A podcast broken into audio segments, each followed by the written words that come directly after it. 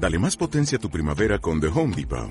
Obtén una potencia similar a la de la gasolina para podar, recortar y soplar con el sistema OnePlus de 18 voltios de Ryobi desde solo 89 dólares. Potencia para podar un tercio de un acre con una carga.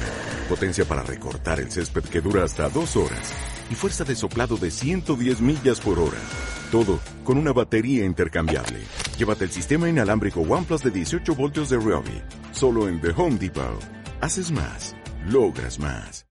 Por Radio, un programa curioso que imagina, investiga, inventa. Por Radio. De científico y loco, todos tenemos un poco. Muy buenas tardes, comenzamos con un nuevo programa de Pipo Radio. ¿Cómo estás, Tristán? ¿Qué haces, Mariano? ¿Cómo va? Bien, bien, en este sábado acá en la radio. Este sábado, Otra vez, finales de agosto. Último día más que finales. sí, Sí, más vale que que sea el final de agosto.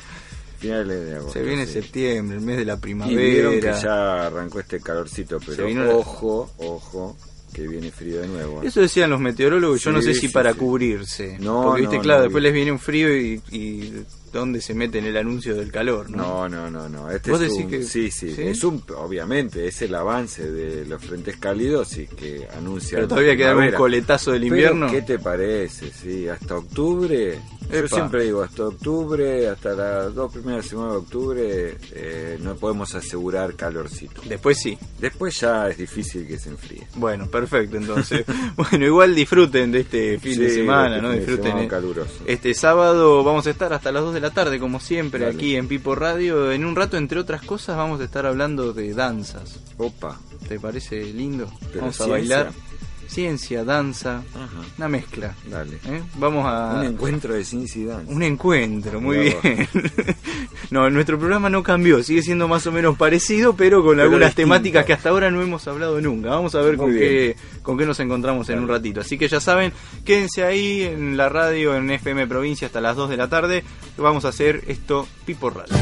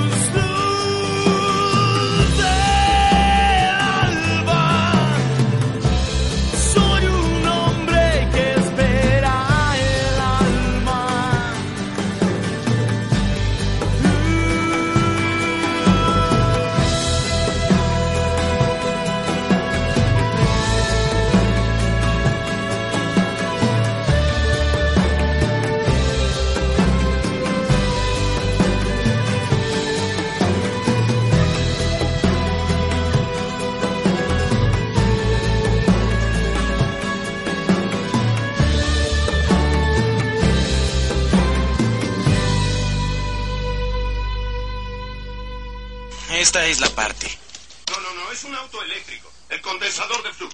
Pero necesita una reacción nuclear para generar 1.21 gigawatts de energía. ¿1.21 gigawatts? ¿1.21 gigawatts? ¿Cómo pude haber sido tan descuidado? 1.21 gigawatts. ¿Cómo voy a poder generar tanta energía? ¡Oh, Dios mío! ¡Espere! ¿Qué diablos es un gigawatt? De científico y loco, todos tenemos un poco. Pi por radio. Vos sabés, Tristán, que estaba leyendo así las noticias de esta semana y menos mal que ya terminé el secundario y que no se me dio por estudiar nada vinculado con la química. Está bien. Porque parece que siguen agregándole elementos a la tabla periódica. Epa. Mirá que me costó, creo que nunca la aprendí en realidad. La debo haber macheteado o me voy a haber aprendido algunas cosas. Me parece que en, la- que en algunas pruebas te dejaban tenerla ahí a mano Obvio, porque no, no tiene mucho sentido aprendérsela de memoria, salvo la gente por ahí que se dedica muy de lleno a esto. Y estaba viendo esta semana que eh, descubrieron un nuevo elemento químico Ajá. super pesado, le dicen, Súper pesado. que posee el número atómico 115 ¿no? y que se llama un umpentio.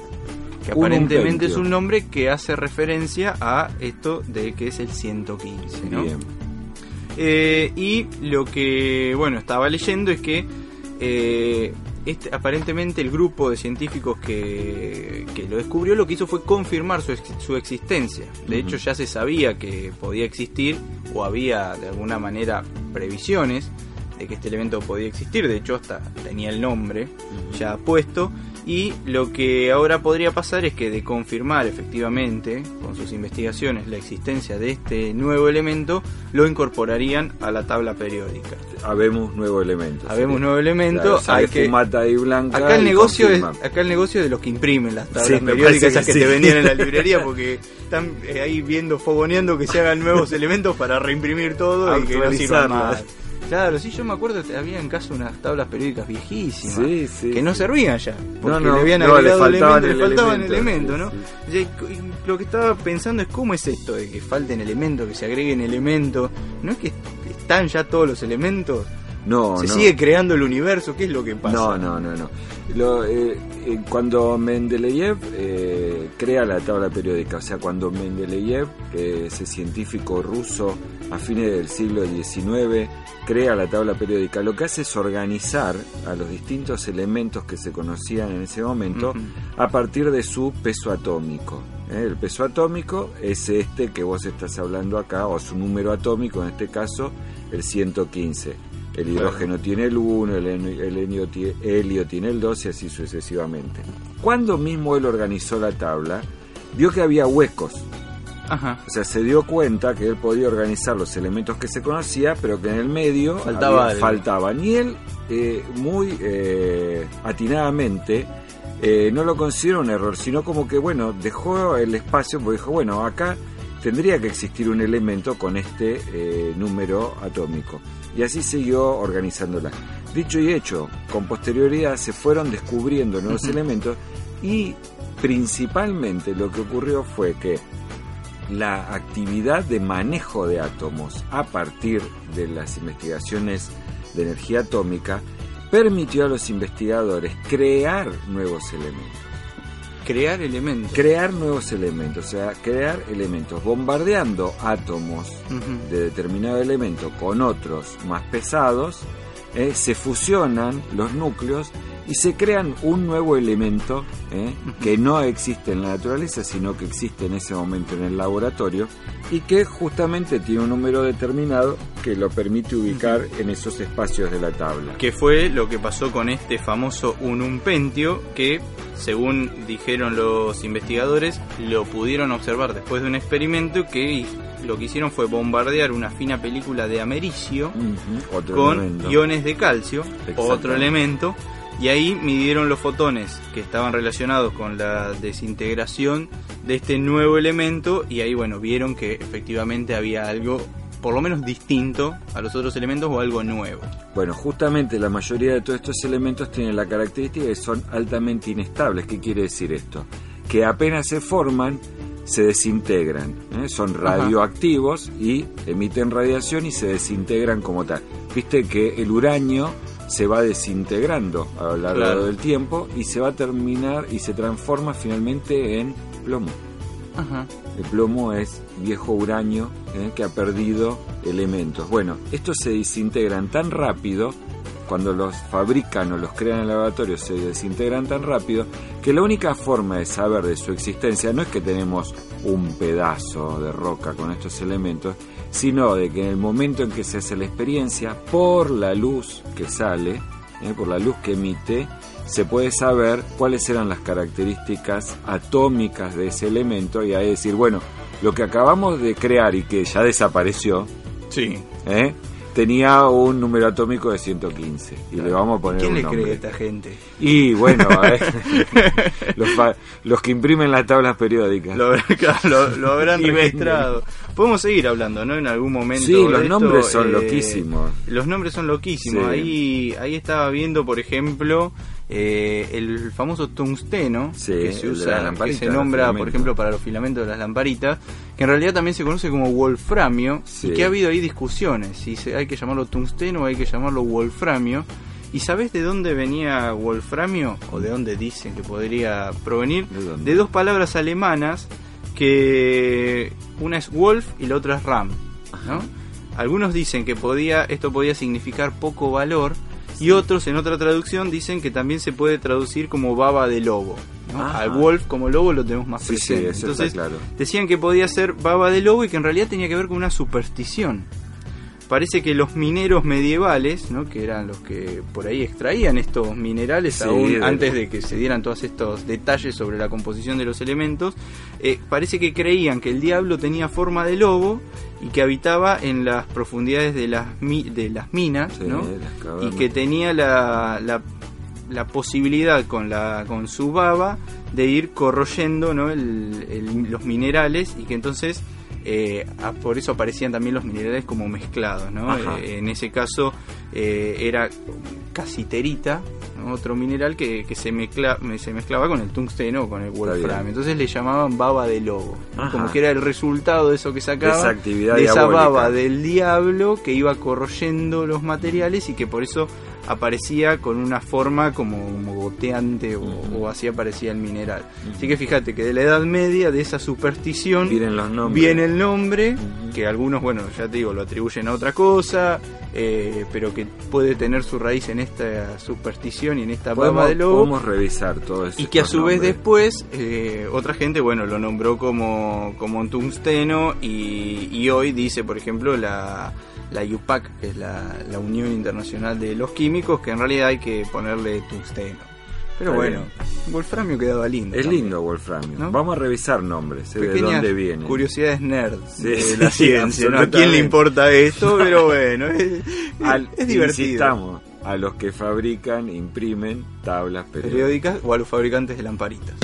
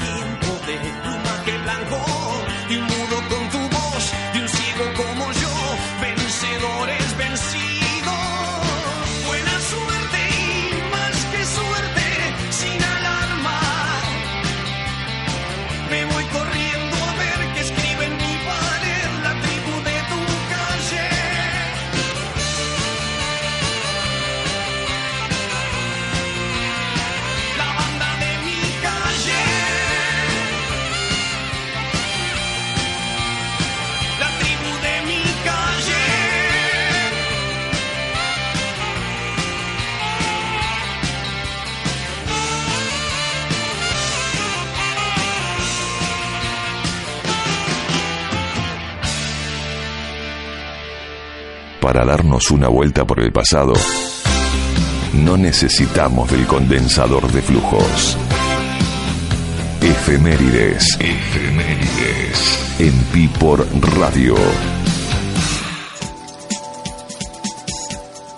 Momento de ir hacia el pasado y recordar cosas que pasaron precisamente un día como hoy, un 31 de agosto de 1897.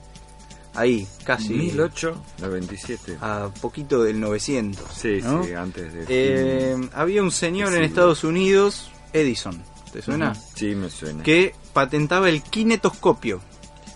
Kinetoscopio. ¿Qué era el kinetoscopio? Bueno, fue el primer proyector de cine.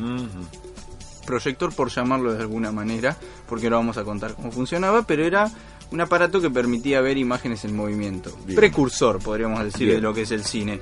Eh, este aparato, ¿no? Este precursor, como decíamos, de, Del proyector. del proyector, en realidad era como una caja cerrada y adentro lo que iba pasando era una tira de película parecida a las películas eh, a las cintas de películas que hemos visto por ahí en el las cine o en películas. las películas claro porque Pues no- nadie en la mano, yo sí vi. Los- pero van a haber visto Claro, y ahora que es todo digital, enchufan un disco rígido y listo. Pero bueno, esa pasaba una película que iba pasando por un montón de engranajes, porque era una tira larga que iba pasando, y uno lo que hacía era apoyar el ojo en un visor que había arriba. Ajá. Uno se apoyaba arriba y miraba como si fuera por el tubo de un microscopio, y ahí adentro había un lente que agrandaba esas imágenes de esa película y veía las imágenes en movimiento. Bien. ¿no? Era bastante primitivo, pero era una atracción, imagínate. Entonces no era un proyector, sino que era como un reproductor. Era como un reproductor, como un DVD que- portátil bastante tenía que grande. meter el ojo dentro del tenía que meter el ojo. mirar. Le encontraron el curro, ¿no? Porque Me imagino. lo habían instalado, por ejemplo, en diferentes salones y te cobraban, había que poner una Moneda moneda, para mirar. y mirabas 20 segundos de película. Sí. Pero claro, era la atracción, imagínate. ¿Sabes cuáles fueron las películas, que de las primeras películas que más se comercializaban No. en estos, no? Pornográficas. ¿Sí? Sí, y eróticas. Mira vos. Sí, y eso llevaba a que en los salones bebida, Mira kinetoscopio porno y ¿Qué, era un negocio qué dato cerrado. asociamos a los adelantos ¿Viste? de Edison? Pero bueno, lo particular es que cómo surgió esta idea, ¿no? Porque Edison patentó como más de mil inventos en su vida, pero... Mm. Pero parece que a veces no se le encendía la lamparita así por casualidad. Parece reconstruyendo la historia que la idea se le ocurrió casualmente en una visita que le hizo a otro investigador o otro eh, Inventor. Eh, que había desarrollado una invención a la que llamó zoopraxiscopio. Zoopraxiscopio. Claro, que parece que eh, estaba pensando, era amigo de Edison y estaba pensando en trabajar en conjunto con Edison.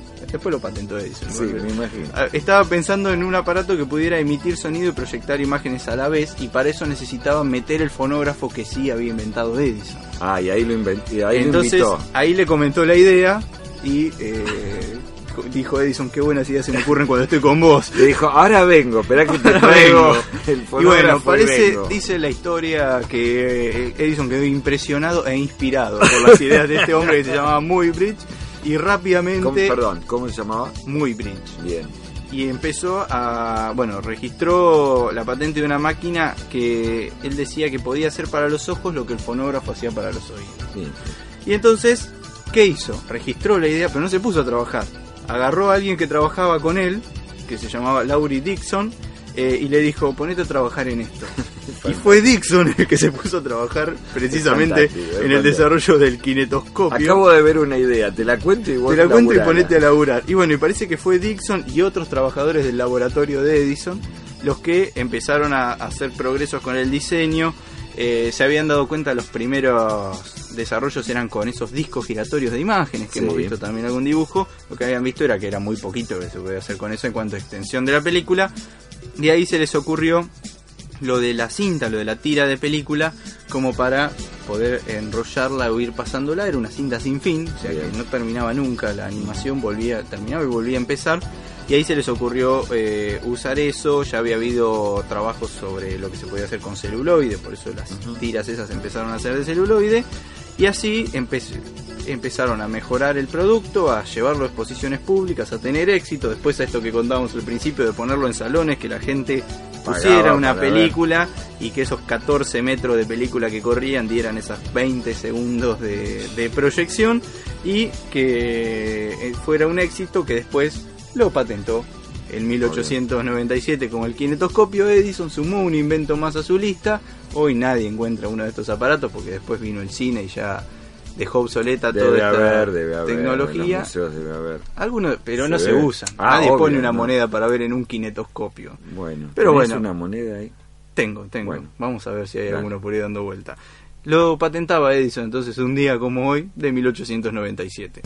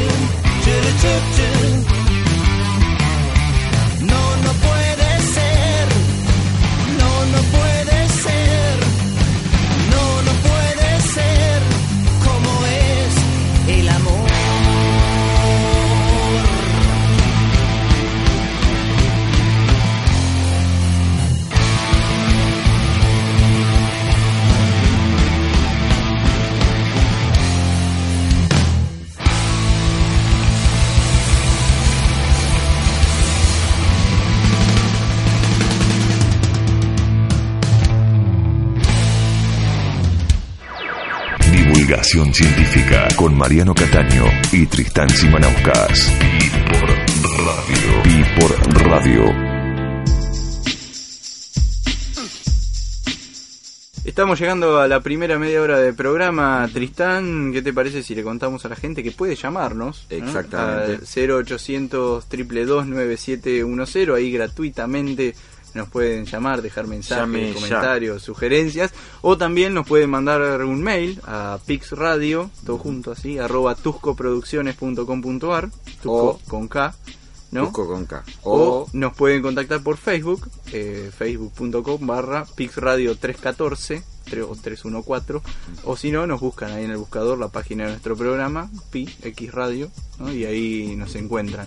Eh, también en Twitter, ¿no? El, nuestro nombre de usuario es pixradio 314, también muy originales. Sí, ¿no? sí, sí. ¿De dónde habrá salido el 314? no sé. güey? Pensémoslo. Por ahí, así que se ya los saben dejamos de, de- de tarea. De tarea. Nos pueden contactar por cualquiera de esos medios y nos pueden acompañar también hasta las 2 de la tarde. Vamos a seguir aquí en Radio Provincia con más Pipo Radio. Quédense ahí.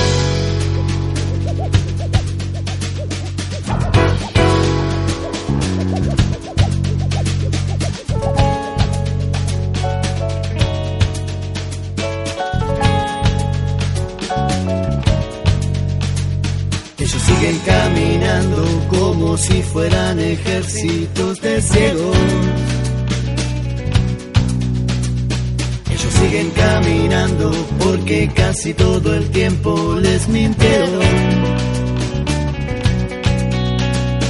Ellos siguen caminando a ningún lugar. Ellos siguen caminando, ya van a llegar. Como te volvió la vida, el dolor y la mentira. Herida que hace gritar, herida que hace no dejes que te confunda cuando este barco se hunda. Tienes que saber nadar,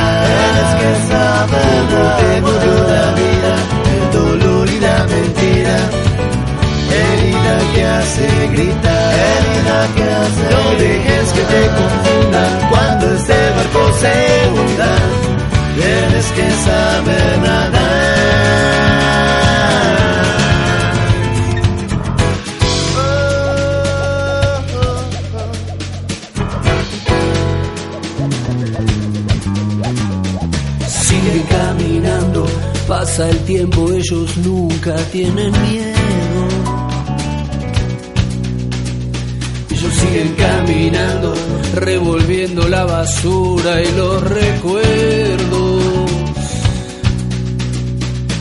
Siguen caminando a ningún lugar. Ellos siguen caminando ya van a llegar.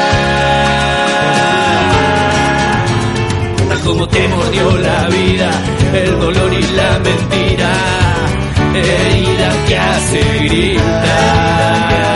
No dejes que te confundan cuando Tienes que saber nada. Como te mordió la vida, el dolor y la mentira herida que hace gritar. No dejes que te confundan cuando este barco se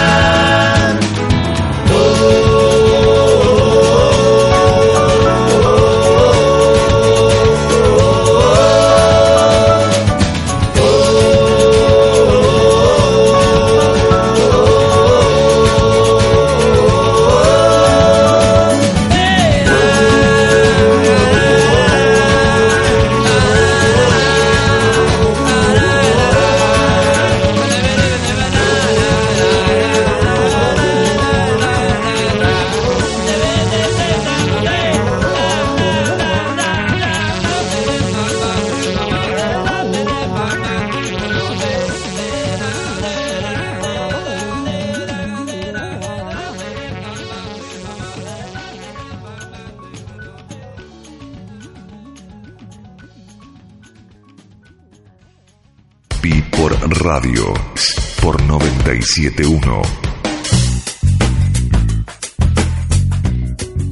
Seguimos en Pipo Radio y en este caso vamos a presentar ahora un encuentro que se va a estar haciendo la semana que viene en el Centro Cultural Islas Malvinas, que es el tercer encuentro platense de investigadores sobre cuerpo en las artes escénicas y performáticas, que está organizado por el Grupo de Estudios sobre Cuerpo Centro Interdisciplinario Cuerpo, Educación y Sociedad de la Universidad Nacional de La Plata.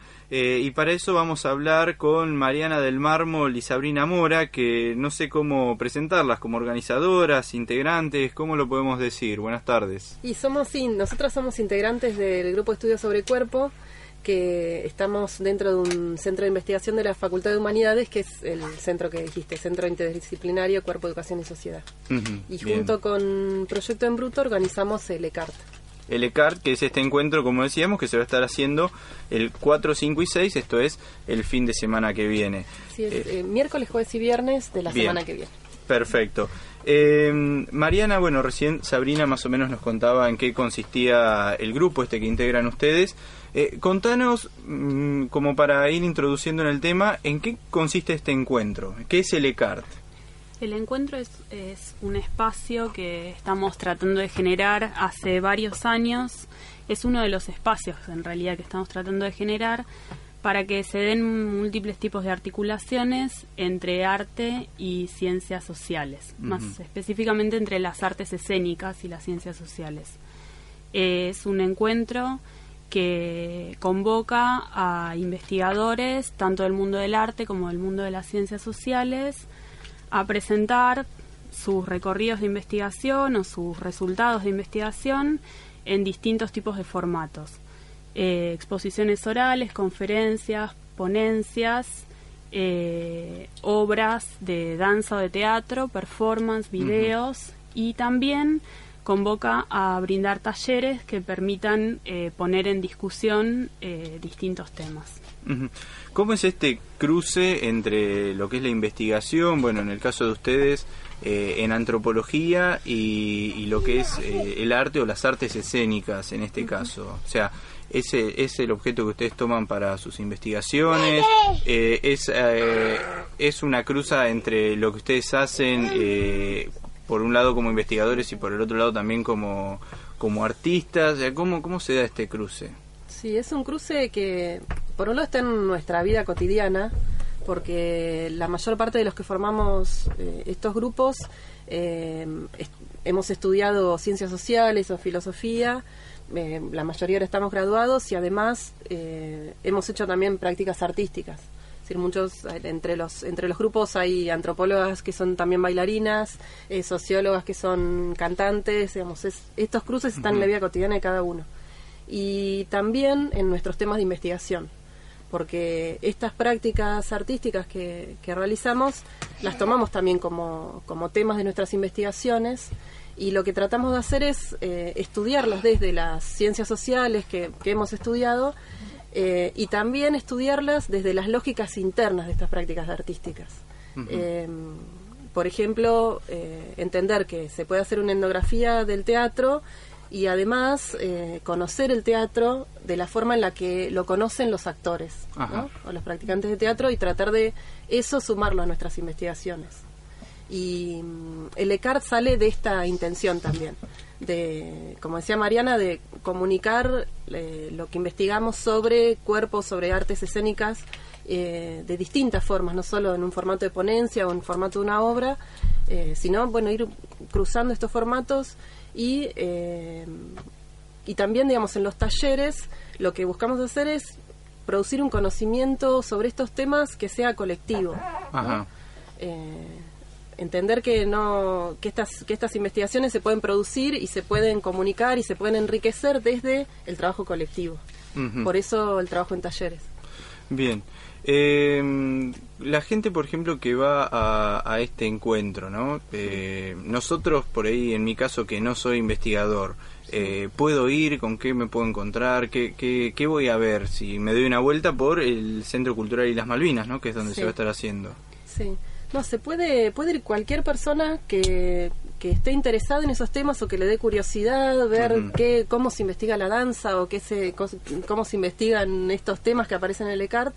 Y digamos, ya nosotros los organizadores hemos hecho una selección de, de las, de las ponencias, de los, de los talleres, de las obras, de las performances que, que fueron llegando y cualquier persona puede asistir y escuchar las ponencias, participar en los debates, eh, ver las obras, las performances y también participar en los talleres. Digamos, Los talleres también están abiertos para todos los asistentes. Ajá, o sea que nos van a hacer bailar a los que vayamos. Se van a mover, van a hacer, hay, hay una oferta de seis talleres más dos talleres que se hacen Aunque previos no- al aunque no sepamos bailar. Aunque no sepan nada, aunque nunca se hayan movido. y, y, mm, digamos que solo que tengan con tener ganas de ver qué se puede hacer desde el movimiento, no importa Ajá. que nunca hayan hecho nada que tenga que ver con la danza o con el teatro, con investigación sobre danza o teatro.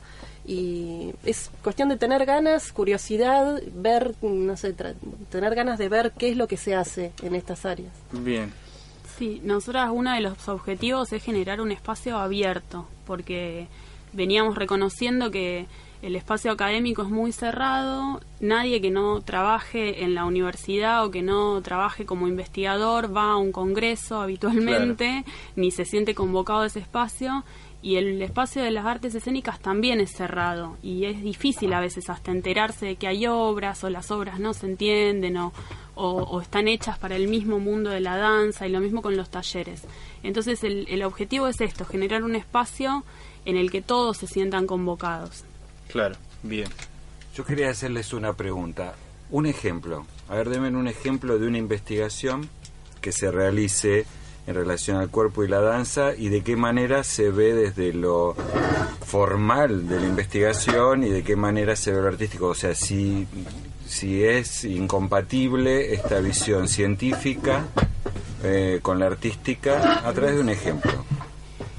Bueno, hay, po- por un lado están las investigaciones que, que toman eh, como objeto la danza o el teatro o, o el arte en general, que lo toman como objeto de estudio.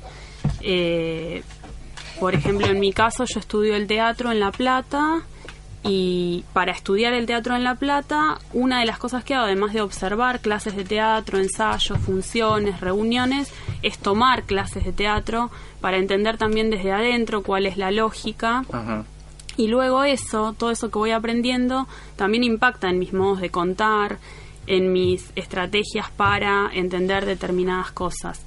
Pero hasta el momento eh, los resultados de investigación los vengo volcando en, en- en modos más o menos tradicionales como son escritos. Un ¿no? paper, por ejemplo. Claro, por ejemplo. Sin embargo, empiezan a aparecer cuando se habilitan estos espacios como el de Lecart, otro tipo de modos más novedosos de contar los resultados de investigación y tal vez de investigaciones que no son sobre arte. Entonces, por ejemplo, se presenta la obra de una socióloga que ella investiga los cosechadores de yerba en Misiones Ajá. y ella vuelca los resultados de su investigación con una obra de teatro. Entonces ella toma los, los eh, relatos de, los, de, de estos jóvenes, los relatos que hacen en sus entrevistas, las cosas que cuenta, y con esos textos y con todo lo que ella también aprende de, de, de la- de- lo que está cargado en estos cuerpos, en estas vidas, ella vuelca todo esto en una obra de teatro y con esto logra un modo de transmitir eh, los resultados de su investigación que está mucho más ligado a lo afectivo, Claro. a lo emotivo y que, y que con esto puede tener llegada a mucha más gente que con, por ejemplo, su tesis o sus papers que también Claro. hace.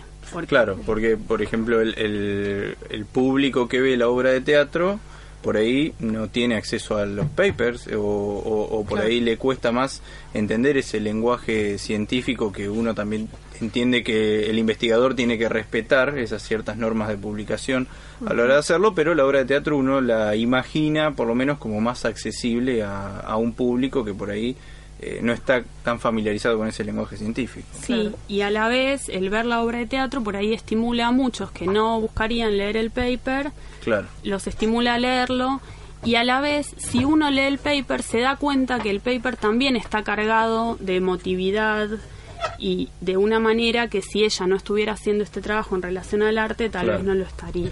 Claro, ustedes, eh, o por lo menos los que los, los que conformaron el grupo inicialmente, eh, todas tenían por ahí, además de, de ser investigadoras o estar vinculadas con la investigación académica, con estas inquietudes académicas, también una experiencia artística, ¿no? Recién contabas tu caso de que, por ejemplo, para hacer tu trabajo eh, de investigación, además estás eh, tomando clases de teatro.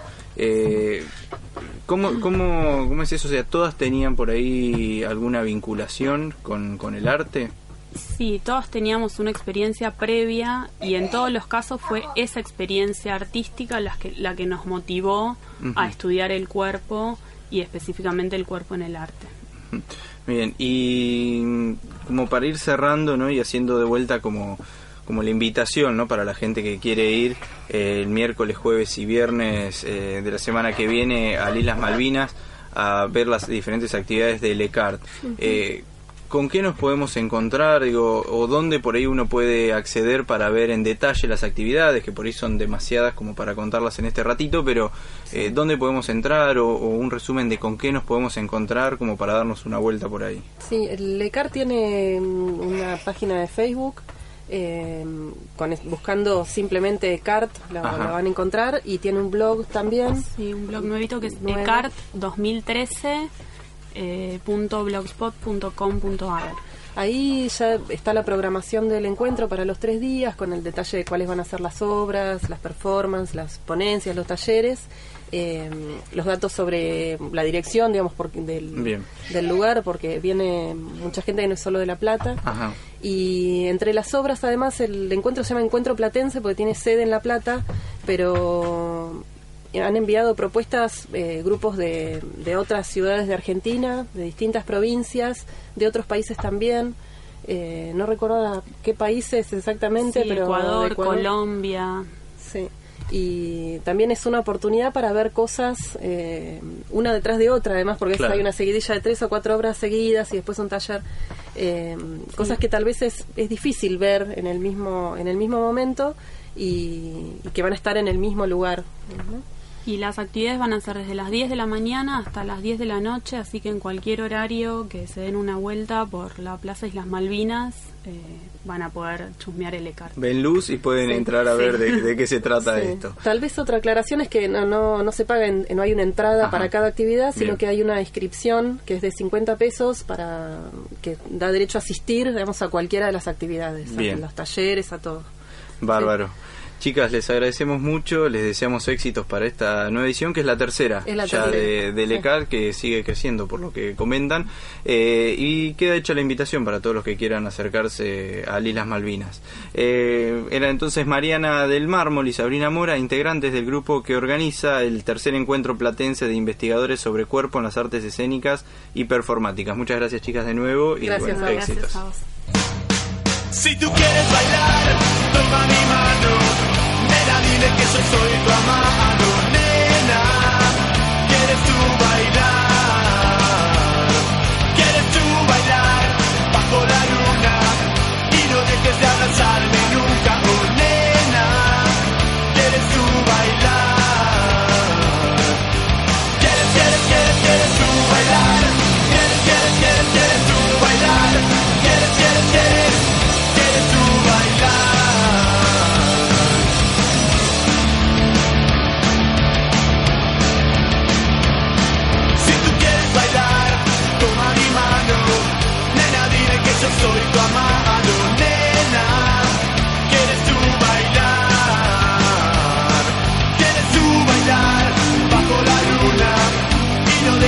outside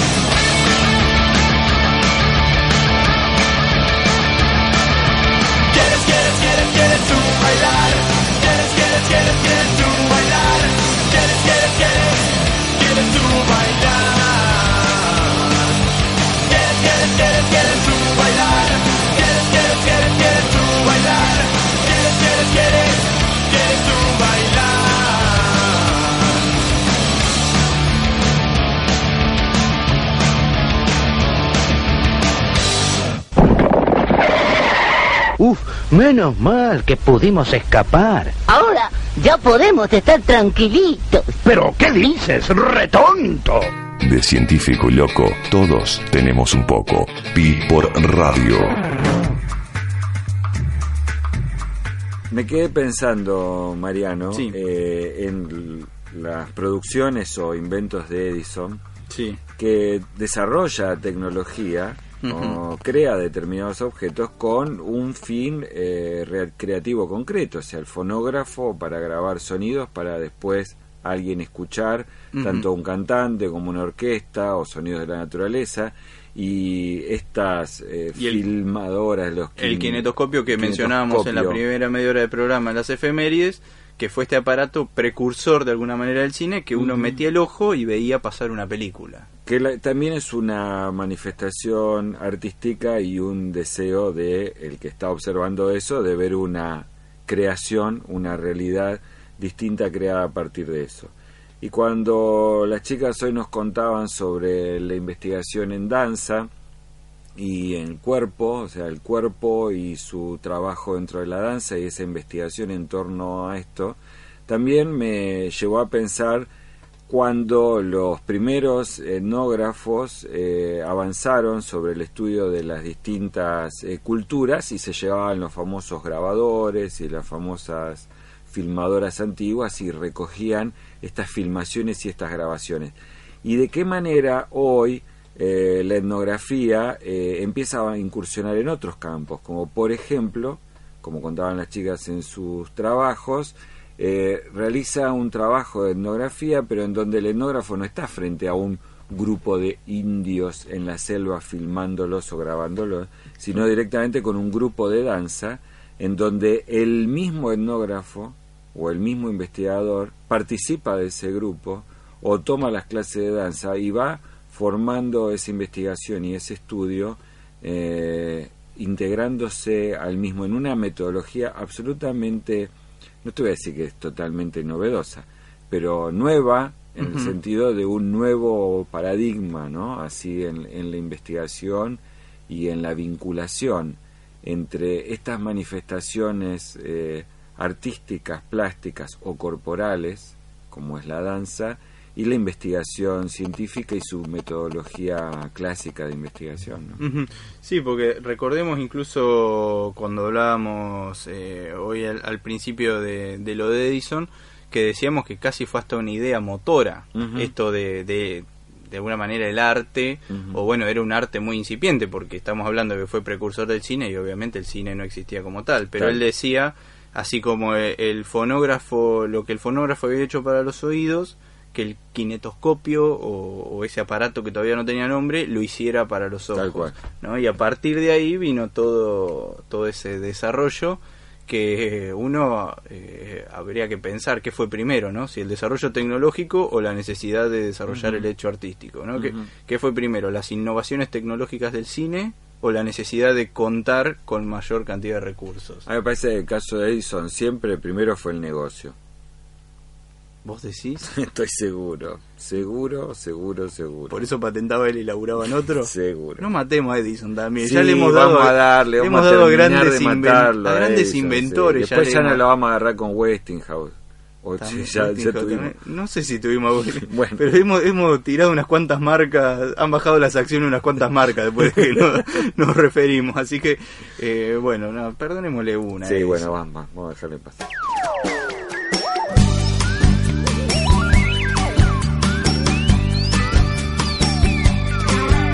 Ahora que parece que para siempre no dura tanto, que nunca, que toda la vida de repente es un rato, digo. Ahora igual que antes puedes para siempre